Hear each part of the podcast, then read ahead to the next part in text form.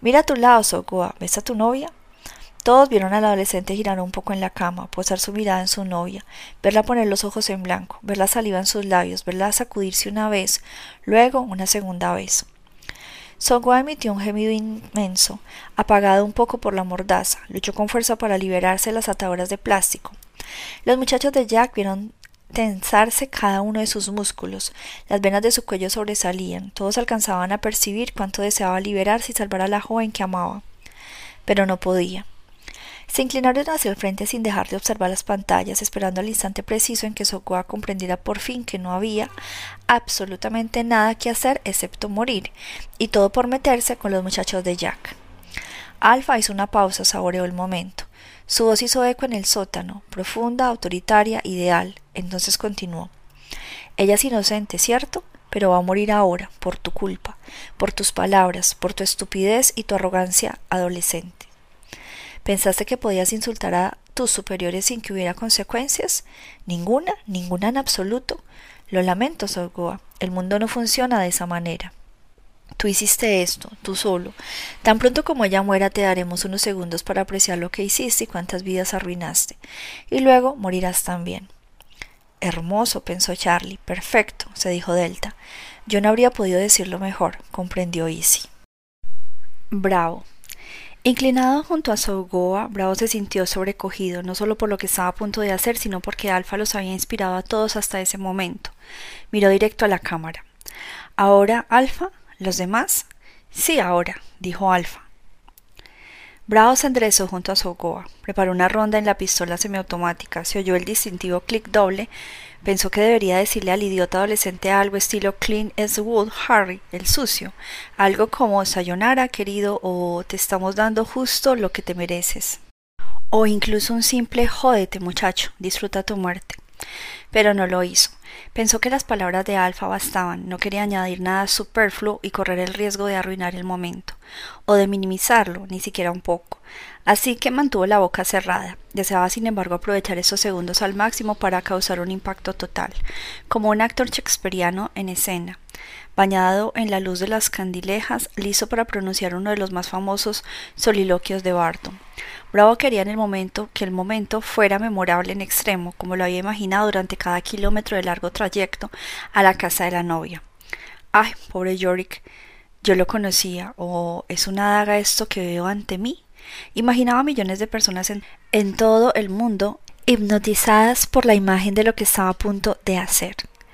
Reemplazar un discurso con el lenguaje de la muerte. Nunca olvidarán a los muchachos de Jack. Fue su último pensamiento. Apenas alcanzó oír la primera explosión, la segunda y la tercera no las oyó en absoluto. La fuerza del primer tiro del 357 lo golpeó en la cabeza.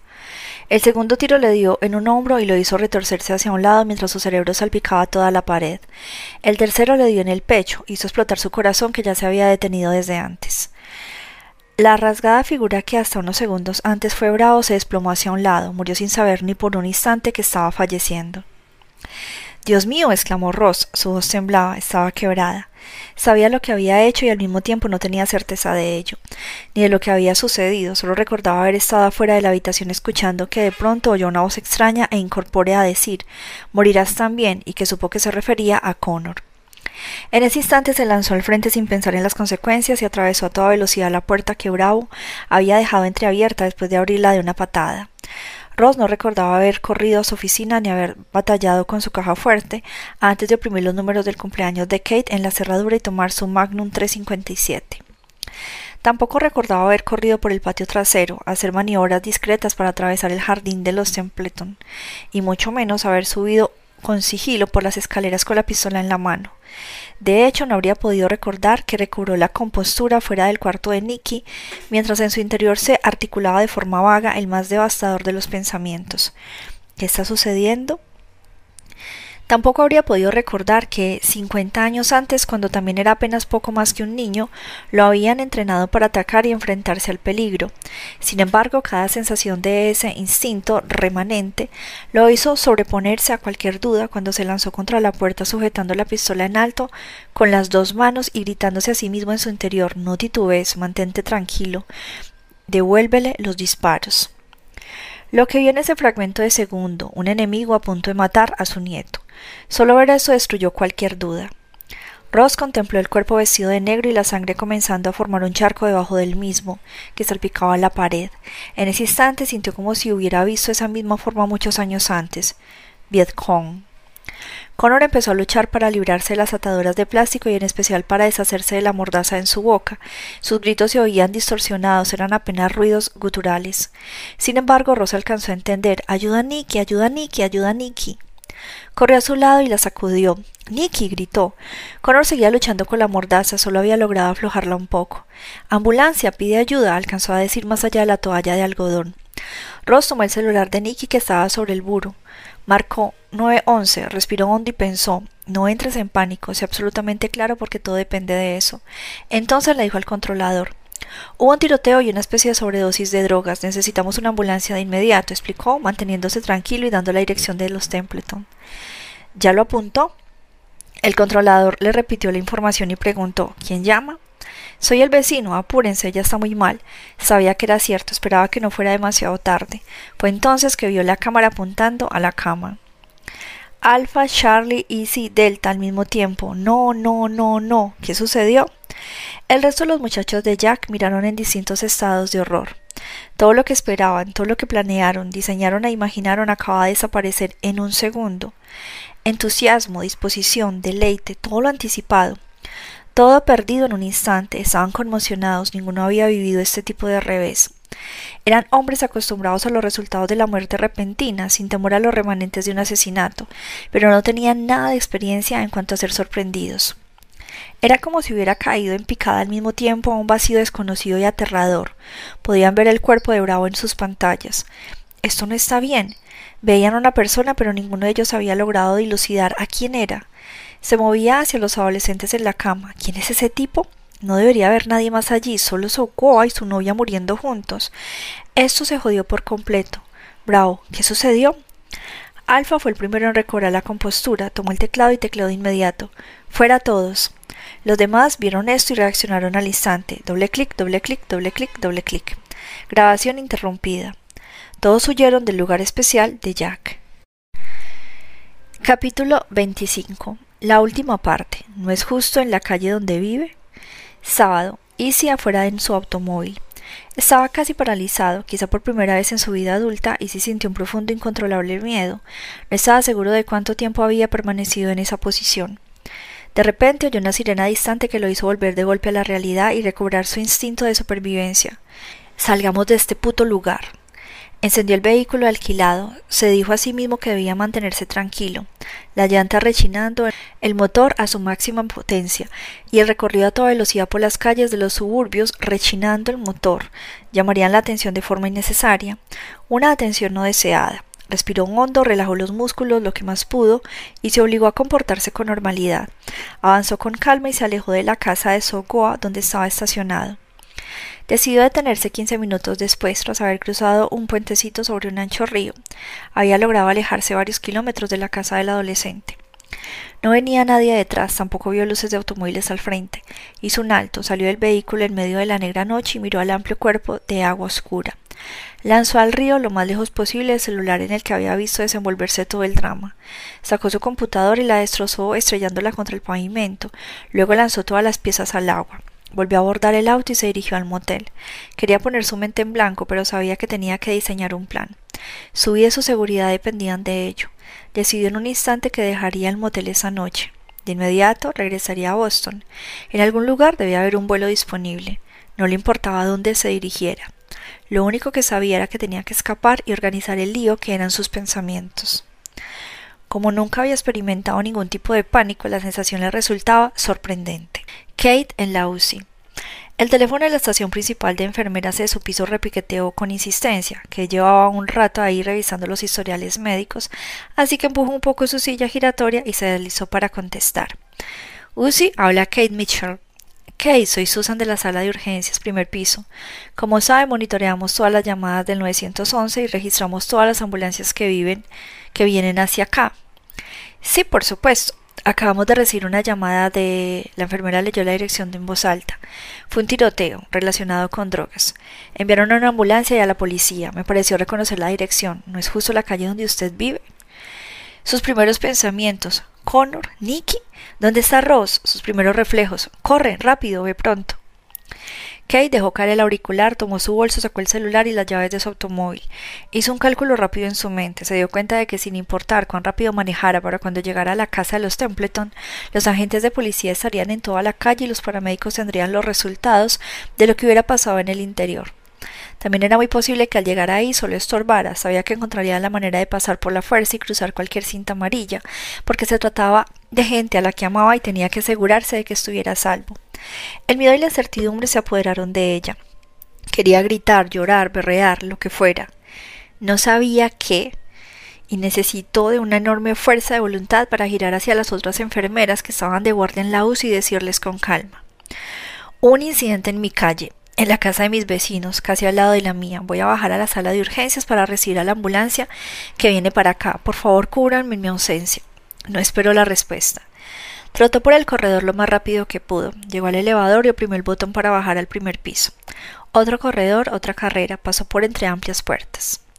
Como siempre, a la sala de urgencia la bañaba una luz cruel. En la sala de espera había un número usual de personas, enfermedad, heridas menores, asma, golpizas, productos de abuso doméstico. El perdedor de una pelea en un bar, nada que exigiera atención inmediata. Daba lo mismo si eran indigentes con mugre incrustada en el cuerpo o gente adinerada con suéteres de casimir. La sección donde la enfermera del protocolo de triage atendía a quienes llegaban estaba rodeada por una barrera de plástico a prueba de balas. En el interior había unas seis áreas de tratamiento encortinadas. Kate vio a un par de médicos de urgencias entrando y saliendo de dichas áreas. Notó que uno de ellos estaba preparándose, poniéndose una bata quirúrgica y guantes. Dos enfermeras hacían lo mismo. Susan, la que le había llamado, la reconoció. Viene una ambulancia, adolescente víctima de sobredosis. Ya aplicaron naloxona en el trayecto. En cualquier momento llamarán para indicar los signos vitales. ¿Una víctima? Sí, pero también llamaron al forense y a los detectives de homicidios. Homicidio forense significa que alguien había muerto. Sintió su interior congelarse, tragó saliva con dificultad. ¿Y sabe si... Susan negó con la cabeza. Lo lamento, lo único que sé es que los convocaron. La víctima que viene en la ambulancia, sexo masculino o femenino, preguntó Kate. ¿Connor, Nicky? No lo sé, ya están en ruta. Susan volteó a ver otra enfermera. ¿Tiempo estimado de llegada? En tres minutos estarán afuera, dijo la tercera enfermera y mirando a Kate agregó sexo femenino. Nicky, ¿qué sucedió? ¿Dónde está Connor? Apenas podía contener la ansiedad que explotaba en su interior. Respiró hondo y esperó que su entrenamiento y su experiencia y todos los años que llevaba enfrentando a la muerte en la UCI se manifestaran en ese instante. Escuchó la sirena de la ambulancia. Se acerca como el grito de un alma en pena. Susan, la enfermera de urgencias, le entregó a Kate una bata quirúrgica color amarillo verdoso y unos guantes. ¿Quiere ayudar? le preguntó. Kate asintió y tomó la prenda. El volumen de la sirena de la ambulancia aumentó. Sabemos lo que hacemos, no estorbe, por favor, dijo Susan. Kate asintió. La tercera enfermera se comunicaba a través del micrófono del radio. Kate la escuchó hablando con el médico en la sala de urgencias y repetir lo que los paramédicos le decían desde la ambulancia. Pulso débil, presión arterial en descenso, lectura de oxímetro de pulso demasiado baja. La naloxona debería funcionar. Demonios, muchachos, apresúrense. El médico de urgencias empezó a dar órdenes. Kate las escuchó, sabía lo que significaba, conocía todos los planes de tratamiento solicitados, sabía que eran para una sobredosis de opioides y sin embargo era como si no oyera nada. Levantó la vista y vio los rayos rojos y azules de luz golpeando las amplias puertas de la sala de urgencias, iluminando el mundo exterior con apremio. Su amiga Susan y la otra enfermera se movieron con rapidez en esa dirección. Kay sabía que era un lugar donde la velocidad era primordial, pero el hecho de que la víctima fuera una persona joven daba esperanza e instaba a todos a moverse con más agilidad todavía. Afuera, el sonido de la sirena se atenuó. Kate esperó. Se sujetó de una cama de auscultación para mantenerse firme, para no salir disparada hacia la entrada. Vio al equipo de la sala de urgencia reunirse alrededor de la parte trasera de la ambulancia y luego cómo sacaban una camilla con un bulto cubierto con una sábana blanca. El equipo la empujó con rapidez al interior del hospital. La enfermera en la cabecera de la camilla iba haciendo señas a la gente para que se apartara del camino. Kate alcanzó a ver el cabello rubio y el inconfundible mechón color púrpura. Nicky. Ya le habían puesto oxígeno, la mascarilla oscurecía su rostro. También tenía suero por intravenosa en el brazo desnudo. La habían volteado sobre su costado derecho. Correcto, es el protocolo, pensó Kate, haciéndose a un lado mientras el equipo empujaba con prisa a Nicky a la primera área encortinada. Dio un paso adelante y otra enfermera cerró la cortina detrás de ella. El médico de urgencia seguía vociferando órdenes cuando se agachó sobre Nicky con el estetoscopio. Kate se movió hacia un lado de la camilla. ¿Dónde está Connor y Ross? ¿Qué sucedió? ¿Homicidio? ¿Quién murió? Kate tomó la mano de la joven, era lo único que podía hacer. Lucha, Nicky, pensó, lucha más que nunca. Has ganado todas las carreras, pero esta es de verdad. Tienes que ganarla también. Corre, corre lo más rápido que puedas, por favor. Entonces vio al médico estirarse para tomar el desfibrilador. Carga 1.50, gritó. A un lado todos. Easy en el motel. Easy se estacionó hoy desde el automóvil alquilado y vio que había alguien en la recepción, así que se dirigió hacia allá. Justo fuera de la puerta respiró hondo y se recordó a sí mismo. No has hecho nada malo, solo actúa con naturalidad, como si no sucediera nada. Es una noche normal, nada fuera del ordinario, pero debes irte de inmediato. El empleado detrás del pequeño mostrador levantó la vista en cuanto lo oyó entrar caminando con paso lento. Era un hombre de mediana edad con algunas canas y cabello corto, bordes ásperos de una barba incipiente, llevaba una corbata un poco torcida. ¿Se va a registrar? preguntó el empleado. ¿Y si no lo reconoció? ¿Dónde está el muchacho, el que suele estar aquí durante la noche? Está enfermo, tiene gripe, lo estoy cubriendo. ¿En qué puedo ayudarle? Voy a hacer el check-out de la habitación 221, contestó Easy. ¿Dos, dos, uno? Correcto. Es un poco tarde. ¿Está seguro? Sí. De acuerdo, dijo el empleado volteando a su computadora. Espero que todo haya sido de su agrado. Una afirmación enunciada como pregunta. Sí, genial, sin problema. Solo quiero adelantarme para mi siguiente serie de reuniones, contestó en un tono adecuado para dar fin a la conversación. ¿Quiere que cargue toda su tarjeta de crédito? De esa manera lo único que tendrá que hacer será dejar la llave en la ranura que ve ahí, dijo el empleado señalando un buzón. Perfecto, dijo Easy. Le agradó que la conversación fuera así de rutinaria, lo tranquilizó. ¿Puede hacer algo más por usted, señor? preguntó el empleado. Claro, explíqueme por favor qué demonios salió mal. No, todo en orden. Que tenga un buen viaje, agregó el empleado. Por supuesto sacaré mi trasero de este pueblo. Iré a algún sitio donde pueda ponerme en contacto con Alpha, Charlie Delta. Trataremos de pensar qué hacer a continuación, porque este infierno aún no termina. Eso fue lo que pensó, pero lo que en realidad deseaba Easy era regresar a Miami, abordar su Uber y empezar a planear su próximo asesinato. Necesitaba quitarse de la boca el amargo sabor de esa noche. Se sentía minimizado y odiaba ese sentimiento. Salió a la recepción sin decir nada más y se dirigió al segundo piso del motel. Las puertas se abrieron hacia una pasarela externa. Al sacar la llave de su habitación miró a ambos lados. A su alrededor la noche parecía vacía. Un par de lámparas exteriores iluminaban tenuemente la pasarela. Este lugar es un basurero, pensó. La próxima vez que viaje reservaré todo en primera clase. Abrió la puerta de la habitación 221 y encendió las luces al entrar. Jesús, dijo dando un ligero salto. En el borde de su cama había una mujer apuntándole al pecho con una pistola semiautomática en una mano y una placa en la otra. La mujer no dijo nada. Easy comenzó a retroceder, intentó correr, pero del baño a su derecha salía un hombre con otra pistola desenfundada y lo golpeó en el cuello. No te muevas, cabrón, gritó el hombre. La mujer se levantó, se acercó y le enterró la pistola en la cara. Easy levantó las manos rindiéndose sin que se le ordenara siquiera. No, dijo el hombre, colócalas en la espalda. En un instante sintió las esposas en sus muñecas. Nunca lo habían esposado. El metal se le enterró en la piel y lo lastimó. De pronto lo aventaron contra la pared. El hombre le separó los pies con un par de golpes y lo registró. Está limpio, dijo. Luego lo tomó del hombro y lo giró. La agente enfondó su arma y desenganchó un walkie-talkie de su cinturón. Lo tenemos, dijo. Cuando le sonrió de cerca, Isi sintió su aliento en el rostro. Asqueroso.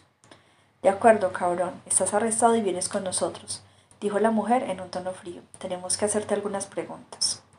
Easy debió haber parecido confundido porque la detective añadió. Tal vez quieras empezar por decirme ahora mismo por qué usaste la tarjeta de crédito de una universitaria asesinada en Miami. Maldita sea, pensó Easy. Dudó. No puede estar tan cansado al registrarme en este basurero como para usar la tarjeta equivocada. ¿No es posible, o sí? No, dijo en voz baja, no tengo idea de lo que me está hablando.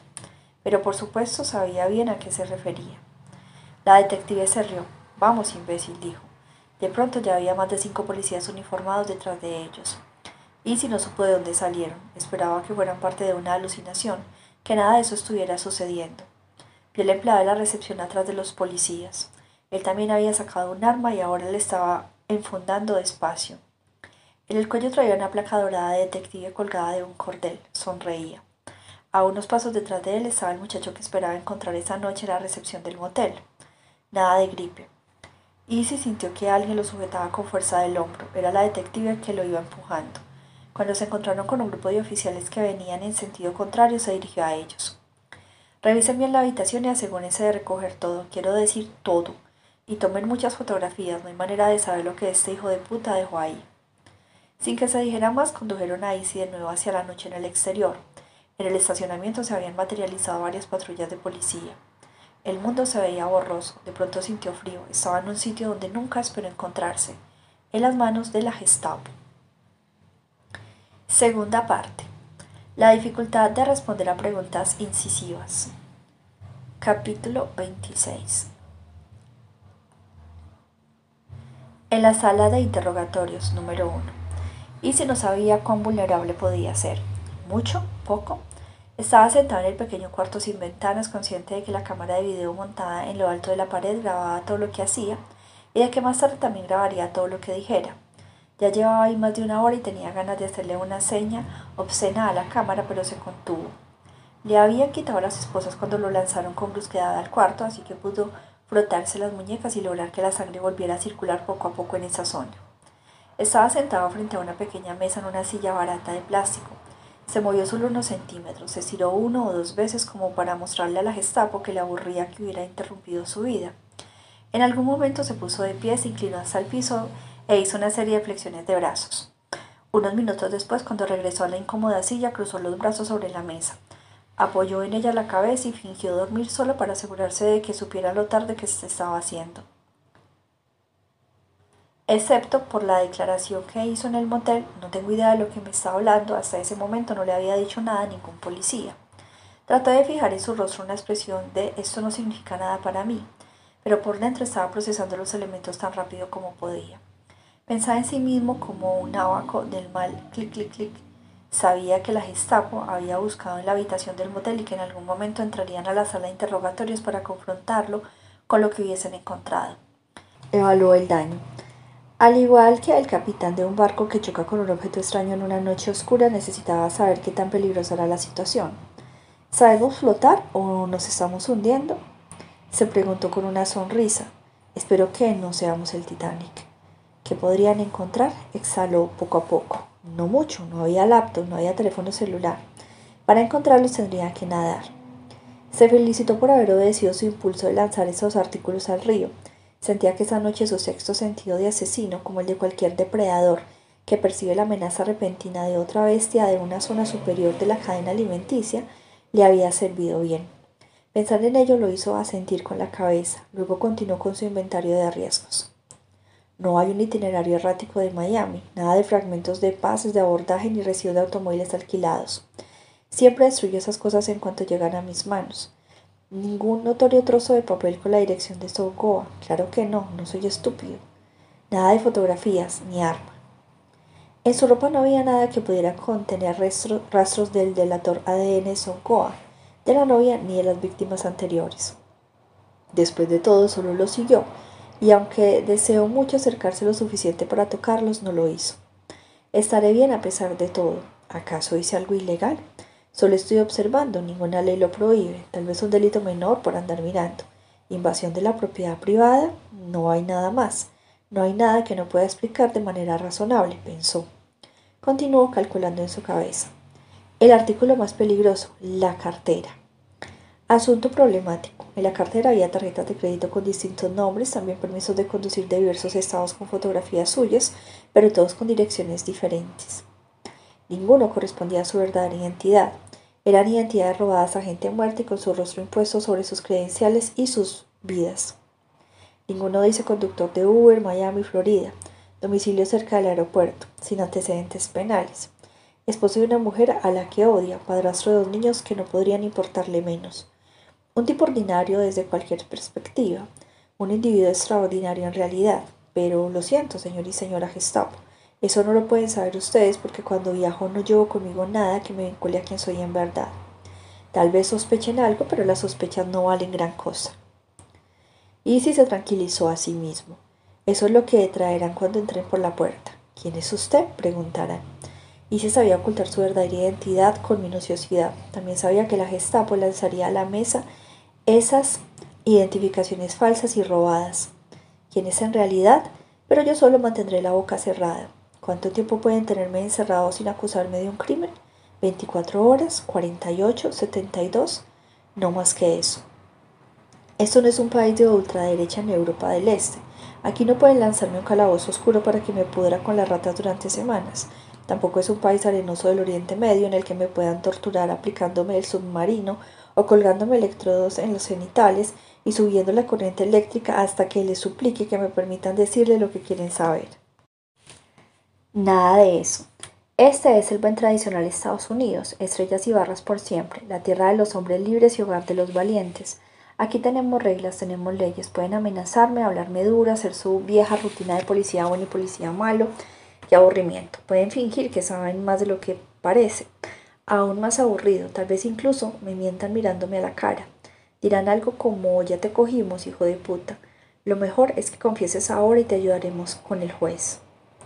Mentiras van a tratar de confundirme, de hacerme confesar que cometí un asesinato, que crucé la calle de forma imprudente, que tiré basura sin permiso, que robé identidades, cualquier cosa. Buena suerte, Gestapo. Van a golpear la mesa frente a mí. Pondrán su cara tan cerca de la mía que voy a oler su baba. Me van a gritar. Tal vez me vuelvan a poner las esposas, pero más ajustadas. Quizá incluso me golpeen, pero entonces puedo contratar a un abogado depravado, de esos que buscan a sus clientes en los lugares donde hubo un incidente y pérdidas humanas e iniciar un pleito, demandarlos. Luego llegará, llegará la ACLU con todos sus diplomas y su fervor constitucional a ayudarlo. De cualquier manera puedo quedarme callado un par de días de ser necesario. Easy analizó la situación. No tiene nada en las manos que diga este es Easy, es miembro del club de los muchachos de Jack. Luego pensó, me da gusto no tengamos tarjetas de membresía con las que dicen muestra tu tarjeta con orgullo y obtener un descuento del 10% en Walmart. Se relajó, pero solo un instante. De acuerdo, cometí un error estúpido. No voy a cometer otro. No debí traer conmigo la tarjeta de crédito de esa maldita estudiante. No recuerdo ni cuándo ni por qué la metí en mi cartera. Para empezar, ni siquiera debí quitársela cuando la maté. No fue una decisión inteligente, de hecho fue una idiotez, fue irreflexivo, esa necesidad de tener algo para recordar una muerte. Bien, pues si no eres extra precavido, siempre te hará caer. Necesito ser más cuidadoso la próxima vez. Jesús, espero que ninguno de los muchachos de Jack se entere. Cristo, qué vergonzoso sería, pero es que por el amor de Dios estaba tan cansado cuando me registré en ese mugroso motel que no presté atención. Merezco una buena crítica por ello. Sin embargo, es el único error que he cometido y estoy seguro de que puedo salir de esto con un buen discurso. Si decido hablar, claro, considero las opciones. Todavía no me leen los derechos, Miranda, pero si lo hacen y llamo de inmediato a un abogado, que tal vez sea lo más inteligente, no podré convencerlos de que no me acusen de algo. Si digo abogado, de inmediato darán por sentado que soy culpable, y lo soy, solo que ellos no lo saben.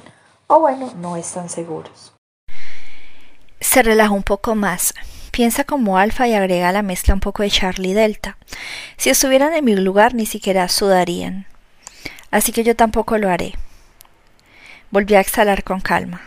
Tamborileó sobre la mesa con los dedos. El ritmo sencillo de cuatro cuartos que se convirtió en la base de un millón de canciones de rock desde el instante en que Buddy Holly digitó por primera vez en Texas el acorde de mi, el de la y luego el de re y cantó I love for real, not fade away. Su confianza en sí mismo aumentó. Incluso existe la posibilidad que no tengan nada para mantenerse aquí. De hecho, estaré fuera en cinco minutos, tal vez diez máximo, y me ofrecerán una disculpa camino a la salida. Entonces desapareceré. Relajado, sin preocupaciones, sin tensión, casi aburrido. Pero al darse cuenta de que quizá estaba siendo más optimista de lo debido, pensó Tal vez esperar una disculpa sea demasiado. Además es probable que me mantengan encerrado lo más que puedan mientras tratan de averiguar quién soy y qué hago aquí, cosa que no podrán hacer. Poco después se darán por vencidos porque la Gestapo le agrada lo correcto y lo obvio y yo no soy nada de eso. Sintió una punzada en su interior como una cinta elástica estirada y a punto de romperse. Todos trabajamos de forma independiente, todos realizamos tareas distintas en el plan Manson. Alfa dijo que eso nos protegería. Tenía toda la razón. En cuanto salga de aquí voy a averiguar qué diablo le sucedió a Bravo. El simple hecho de pensar en su nombre, Bravo le provocó escalofríos.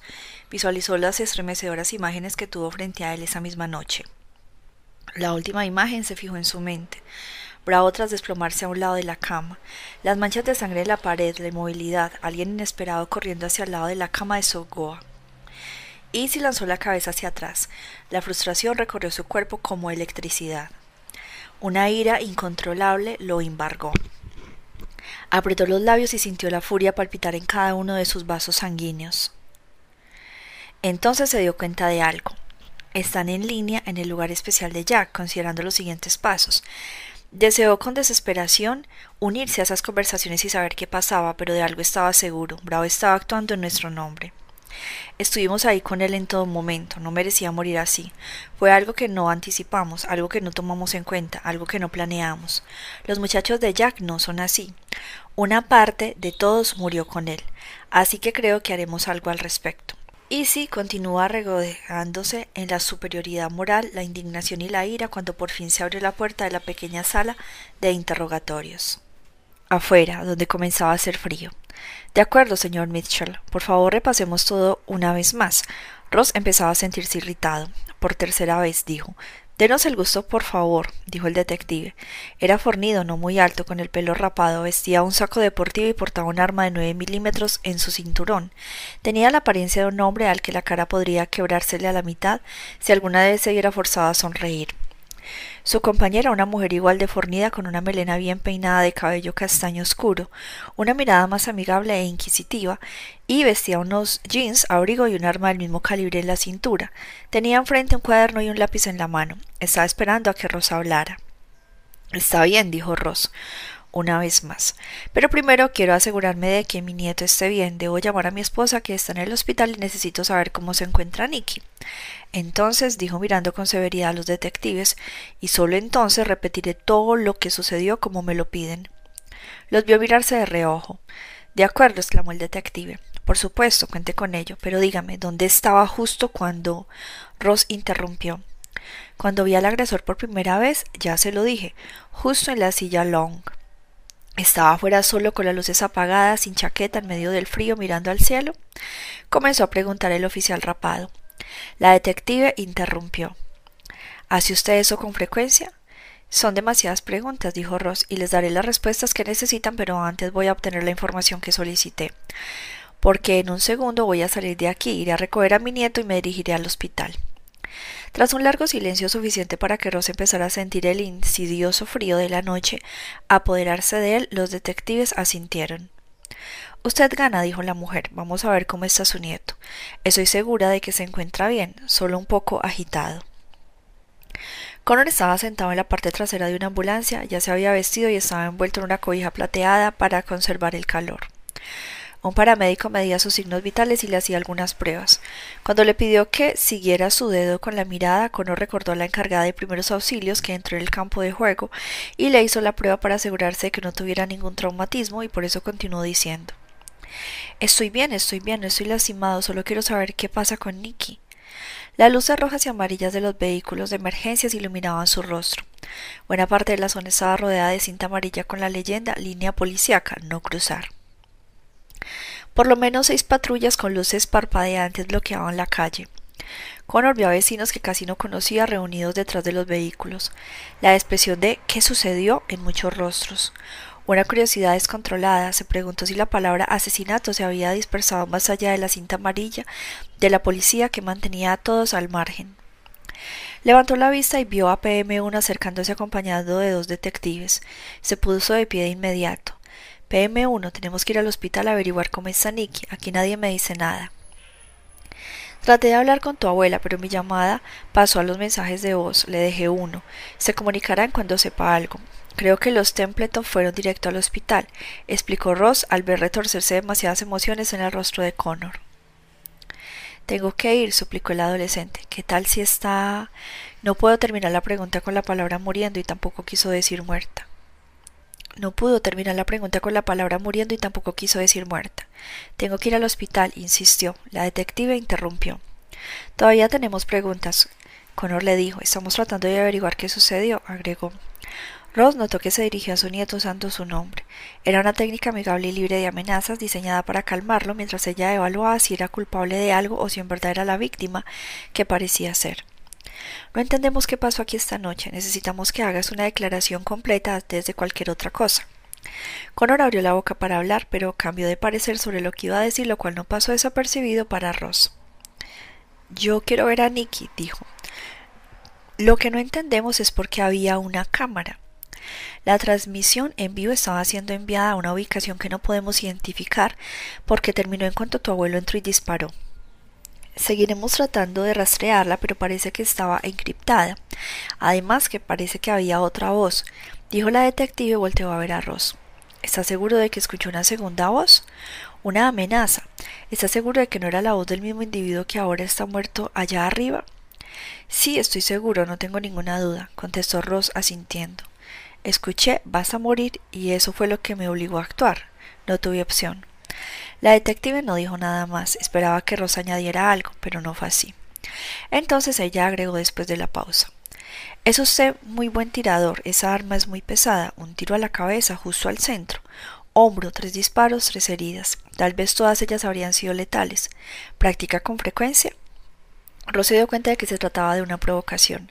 ¿Había estado practicando para matar a alguien? No estaba seguro de a dónde se dirigía la detective con su pregunta. Solo tenía claro que no lo agradaba. No, no practico, o más bien, rara vez. Pertenece al Cuerpo de Infantería de Marina de Estados Unidos. Una vez que uno aprende a manejar un arma, nunca lo olvida. Es algo que regresa cuando se necesita. Uno espera que nunca suceda, pero si el momento llega a presentarse, la habilidad sigue ahí. Ross estaba convencido de ello. Su declaración, sin embargo, fue mucho más filosófica de lo que se necesitaba en ese momento. La detective sonrió.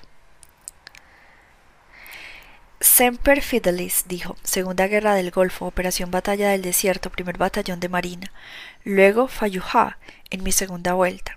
Con eso tuve suficiente del sol y las arenas, así que me uní a la policía aquí en mi pueblo natal.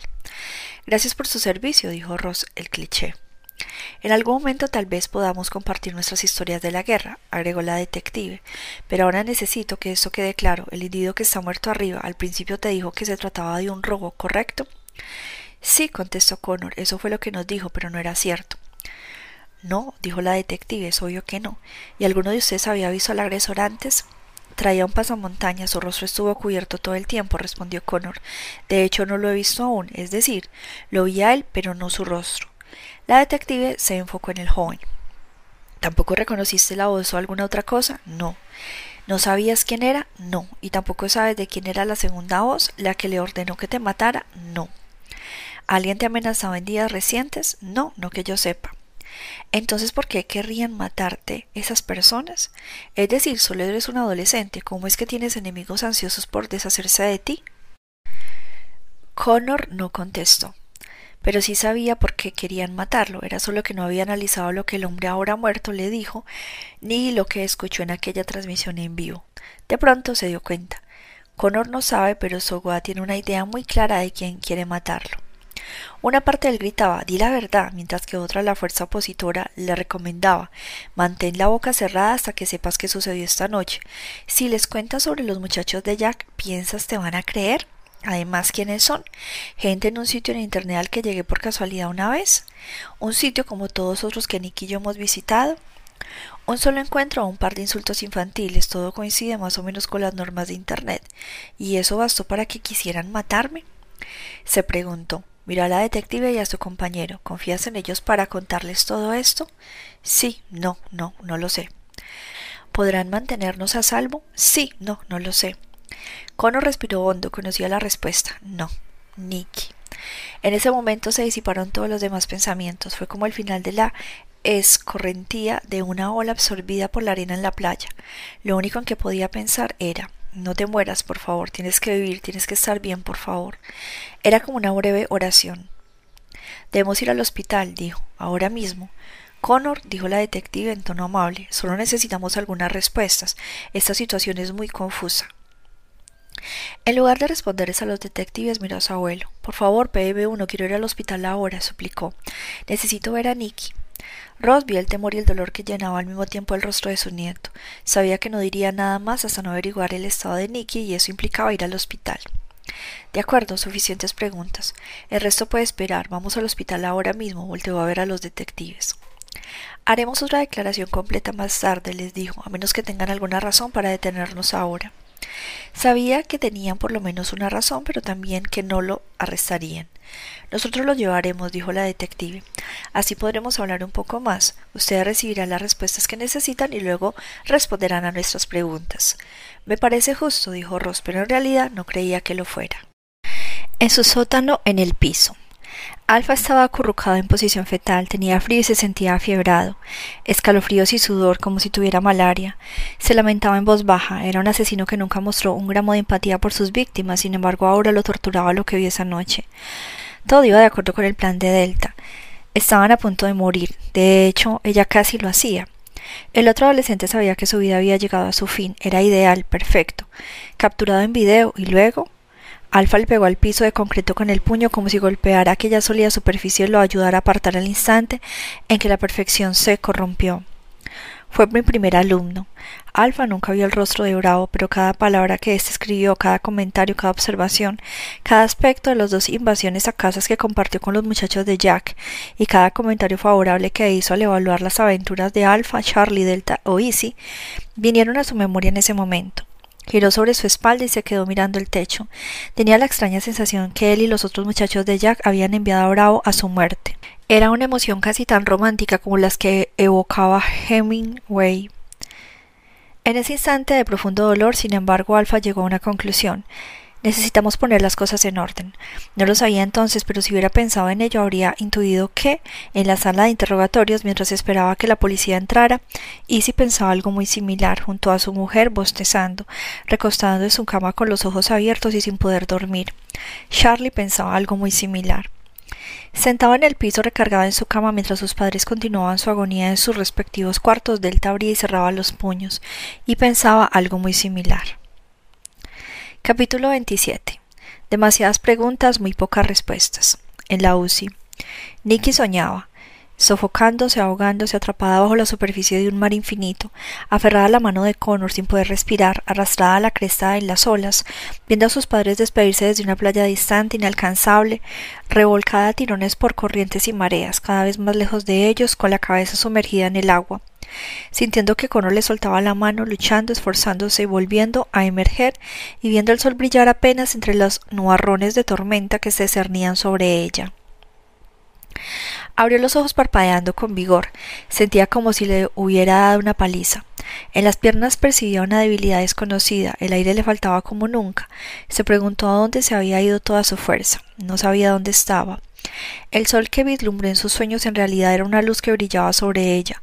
Trató de discernir lo que veía, pero no estaba segura de que fuera real. Aparatos, tubos, una máscara de oxígeno sobre su rostro.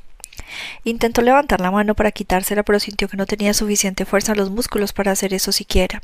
Se preguntó si estaría muerta y si, como en peculiar experiencia extracorpórea, estaría mirando su cuerpo desde arriba y comprendiendo que la Nikki que conocía se había convertido en una especie de sombra de sí misma.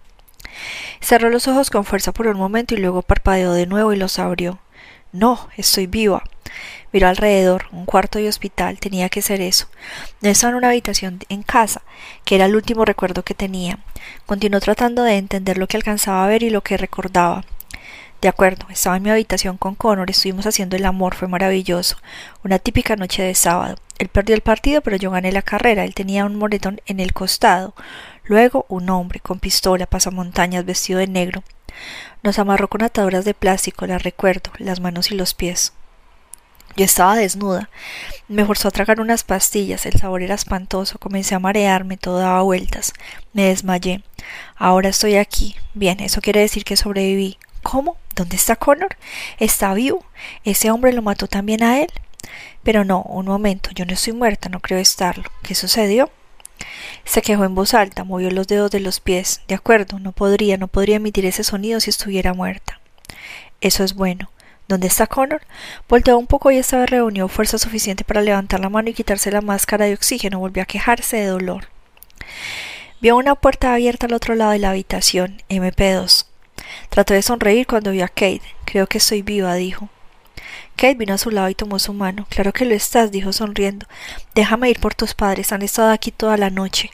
Kate no añadió un igual que yo, igual que Connor y Ross, igual que los detectives.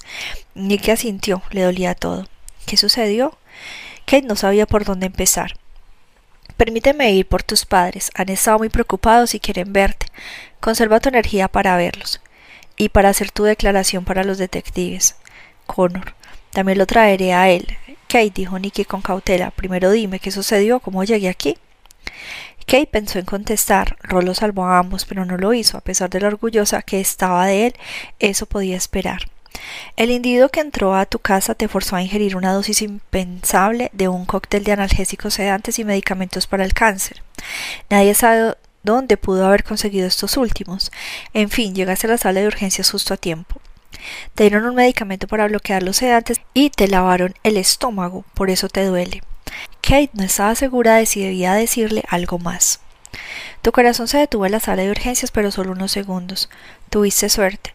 Tuvieron que usar el desfibrilador para revivirte. Los médicos y las enfermeras sabían bien lo que hacían. Estabas muerta, pero no del todo. Así que te salvaron. Ross te salvó y ahora estás viva. Como lo estarás mañana y el día siguiente y muchos días después de esto. Nicky asintió. Pensé que me iba a morir, dijo.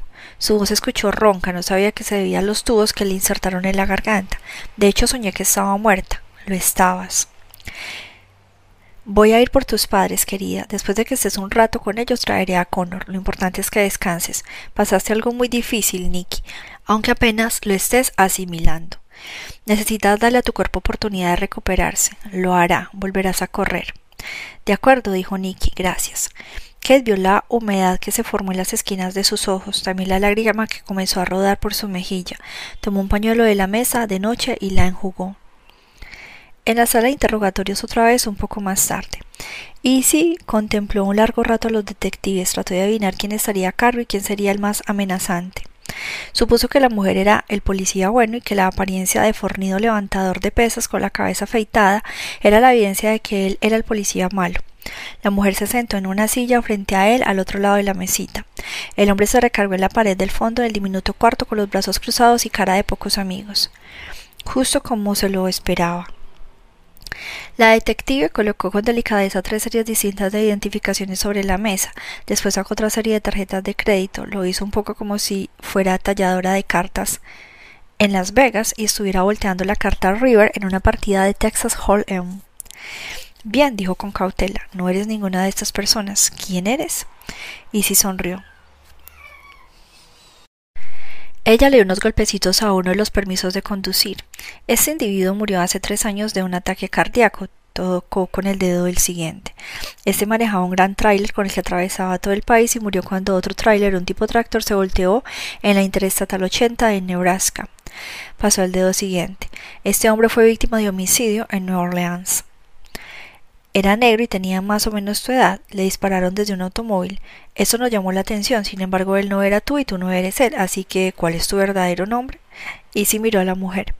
Apenas pasaba los treinta. Complexión voluptuosa, bonita, a pesar de esa apariencia de policía dura, harta de haberlo visto todo. Suficientemente joven para tener cabida en sus preferencias. Vaya, cómo me gustaría poner una bolsa de plástico en la cabeza y cogerte mientras te ahogas hasta morir. Y pensó en la pregunta, Johnson, dijo. Ella negó con la cabeza. El rubio cabello se sacudió alrededor de su rostro. De acuerdo, Johnson no le agrada. Entonces, tal vez Jones. Sí, dijo Easy. Ella se reclinó en el asiento. ¿O Smith? ¿Le gusta Smith? agregó sonriendo. La detective frunció el entrecejo. A Easy le pareció que eso arruinaba su agradable apariencia. Williams Brown Miller Davis. El otro detective interrumpió, se alejó de la pared del fondo donde estaba recargado y dio uno o dos pasos hacia Easy. Deja de joder con nosotros. Vaya, eso fue lo más directo posible y el tono más amenazador del que eres capaz, pensó Easy. Luego sonrió. ¿Qué tal García? ¿Qué le parece? Mi nombre es Juan García, señor policía. ¿Mejor? Eres un cabrón, respondió el detective. Tal vez en eso me equivoqué, pensó. Qué mala suerte. ¿Me van a mantener encerrado porque tengo una o dos identificaciones falsas? preguntó Isi. Si es así, tendrían que arrestar a la mayoría de las preparatorias que aún son menores de edad. ¿Tienen suficientes celdas para encerrarlos? La detective lo miró con aire burlón. La mayoría de las preparatorias no tratan de usar tarjetas de crédito de mujeres asesinadas, le dijo. Tal vez nos quieras explicar eso. Isi sintió una ligera ansiedad. No puedo creer que ese maldito niño en la recepción del hotel haya sido tan inteligente como para llamar a la policía al ver que la tarjeta había sido reportada como perdida o robada. En general, solo te piden otra para cobrarte, maldita sea. Y sí contestó rápido. La encontré en la calle y no lo pensé mucho. No sabía que pertenecía a alguien a quien habían asesinado. La iba a entregar en una sucursal del banco, pero la guardé en mi cartera y debo de haber olvidado que la dejé ahí. En el motel pagué con ella por accidente. Estaba muy cansado cuando me registré y no me di cuenta de qué tarjeta usé. Claro, todas las tarjetas eran falsas. Mía culpa. Un día largo, ¿eh? ¿De dónde venías? De Cleveland. ¿Ahí vives? No, lo siento, de Memphis. Ups, disculpen, de San Antonio, o era Salt Lake City, Santa Fe, Los Ángeles, lo siento, detectives, lo olvidé. Hijo de puta, dijo el hombre, una vez más estás en el correcto, pero prefiero que me llamen hijo de puta que algo más preciso, como asesino. E incluso es mucho mejor que ser identificado como lo que en verdad soy, uno de los muchachos de Jack. La detective empujó su silla y se separó de la mesa. No quieres cooperar ni un poco, ¿verdad? Si nos ayudas aclaramos todo esto y quedarás libre en, en menos tiempo. Ah, he aquí la primera gran mentira de un policía. Sí, coopero un poco, me acusarán de algún delito. Abro la boca y todo lo que diga me llevará a prisión. No, gracias, detective. Easy sonrió y dejó que el silencio se extendiera en la sala. De acuerdo, dijo la mujer en cuanto fue obvio que no obtendría una respuesta. Vamos a mantenerte aquí hasta que nos dé respuesta de verdad. Lamento decirte que nuestras instalaciones son bastante primitivas. No las asean con frecuencia. A los ebrios les encanta vomitar aquí. Tampoco estoy segura de que el sanitario funcione. Además, creo que tenemos en detención a un par de pandilleros a los que no les agradará que ocupe su espacio. Pero creo que a usted no le molestará nada de eso, señor. Wilson como el presidente, o tal vez un mejor presidente, Lincoln, Clinton, Washington, Bush. Y ni siquiera mencionaremos al tipo que ahora ocupa el cargo. Hijo de puta, repitió el detective corpulento. Y lo miró y luego volteó a ver a la detective. El vocabulario de su compañero incluye otras palabras o solo. La provocación hizo al detective cerrar los puños y dar un paso hacia él. Y si señaló la cámara que estaba grabando todo. Adelante, golpea tan fuerte como puedas, te costará tu empleo, tu carrera esa generosa pensión de retiro que esperas obtener cuando cumplas 20 años en servicio. Incluso tal vez también te manden a la cárcel. Atacar a un hombre que no ha sido arrestado de forma oficial, a menos que sea solo lo que se les haya olvidado leerme mis derechos hasta ahora. De cualquier forma, lanza ese golpe. Estoy seguro de que mañana o pasado mañana eso resultará de mucho interés para tu división de asuntos internos. Pero vamos, haz lo que desees. Para ser franco, me parece que sería una pérdida de tiempo. La detective levantó la mano, como la policía de tránsito que tal vez era hace menos de seis meses antes de que aceptaran su ascenso, pensó Easy. Te podemos registrar como el señor John Doe, dijo ella. Me agrada, contestó Easy. John Doe. Tiene un aire clásico, nostálgico. Disfruta tu estancia, dijo el detective. Hablaremos de nuevo. Lo dudo, dijo Easy, encogiendo los hombros antes de fingir un bostezo. Por dentro, sin embargo, creía que los muchachos de Jack apreciarían la forma en que se manejó. El momento correcto, el momento incorrecto para reflexionar. Alfa estaba de vuelta frente a su equipo informático en el sótano, pero sin prestarle atención por el momento. En la mano izquierda tenía un marcador permanente de tinta negra, pero sabía que en realidad no dejaría marca indeleble. Aunque se jactaba de ser casi ambidiestro, escribió con sumo cuidado la palabra bravo en la palma de su mano derecha. Creía que era la ubicación adecuada para el nombre de su correligionario. Pensó que podría mirarlo de vez en cuando los próximos días y que eso le inspiraría a definir sus siguientes pasos, antes de que la tinta negra se desvaneciera de su piel. Entonces regresó a las computadoras. Lo primero que hizo fue publicar un mensaje para Charlie, Delta y Easy.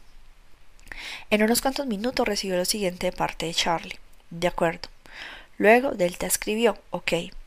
Esperó la tercera respuesta, la de Easy, pero esta no llegó. Lo primero que pensó fue, está viajando, tal vez no se encuentre en un lugar desde el que pueda iniciar la sesión y contestar.